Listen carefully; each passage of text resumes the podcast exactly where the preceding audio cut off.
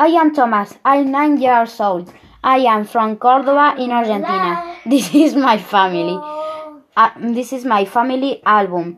Hello, in this photo, I am six years old. I am with my sister and my mother. We aren't in my house. We are in the mountains. It is in Nono. It is beautiful place.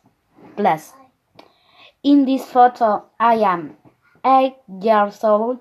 I am with my sister Delfina. We aren't in the school. We are in the ice cream shop. My ice cream, my ice cream is a lemon.